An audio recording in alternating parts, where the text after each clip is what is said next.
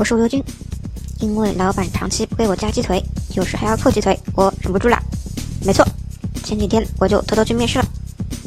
今天天朗气清，风和日丽，随手套上一件休闲装，查了下路线，我就美滋滋的出发了。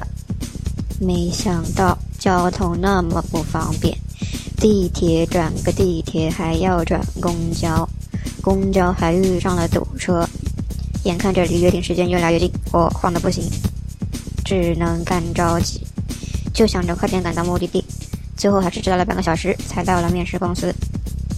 到了公司楼下，我懵了，这环境有点高大上啊！进去发现前台小姑娘都穿着好职业，我这身休闲装看着太有违和感了。然而，我告诉自己，别怕，用自身的人格魅力 hold 住全场的时候到了。我带着尴尬却不失礼貌的微笑和前台姑娘打了招呼，并且说明了自己是来应聘新媒体编辑职位的。前台小姑娘也十分熟练的给了我一张应聘登记表。顺带去联系了面试官，让我边填表边等着。嗯，不错。不一会儿，面试官就来认领我了，被带进了会议室，开始面试了。一落座，面试官就让我做一个自我介绍。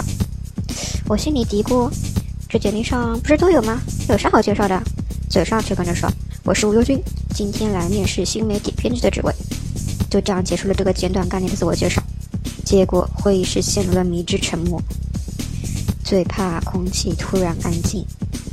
难道面试官不知道我已经结束了自我介绍？我是不是应该加一句 over？就在我惊疑不定之际，面试官好像突然反应过来了，让我说一下之前的工作经验和对这个工作的理解。这个我拿手啊，立刻巴拉巴拉说了一堆。我感觉自己简直口若悬河，舌灿莲花，美得不行。面试官全程看着我笑而不语，等我停下来，又问为什么想要从上家离职。我想也没想，单刀直入：没鸡腿，还要倒扣鸡腿。你们这儿鸡腿一个月给多少？管饱吗？要是少于三十个鸡腿，我是不接受的哦，根本活不了吗？说完了，我期待的看着面试官，希望他给个准话。结果他根本没回答，直接和我说面试结束了，回去等通知，三天内会给答复。可是啊。现在已经过去三天了，我居然还没等到这个回复，是不是没戏了？可是我觉得我表现的很好呀，问题到底出在哪儿呢？大家来找茬，无忧君去面试，踩了哪些雷？你认为应该如何避免这些雷呢？叮咚叮咚，提示。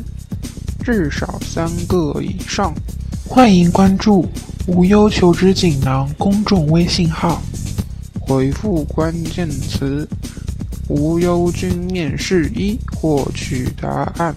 叮咚叮咚，结束。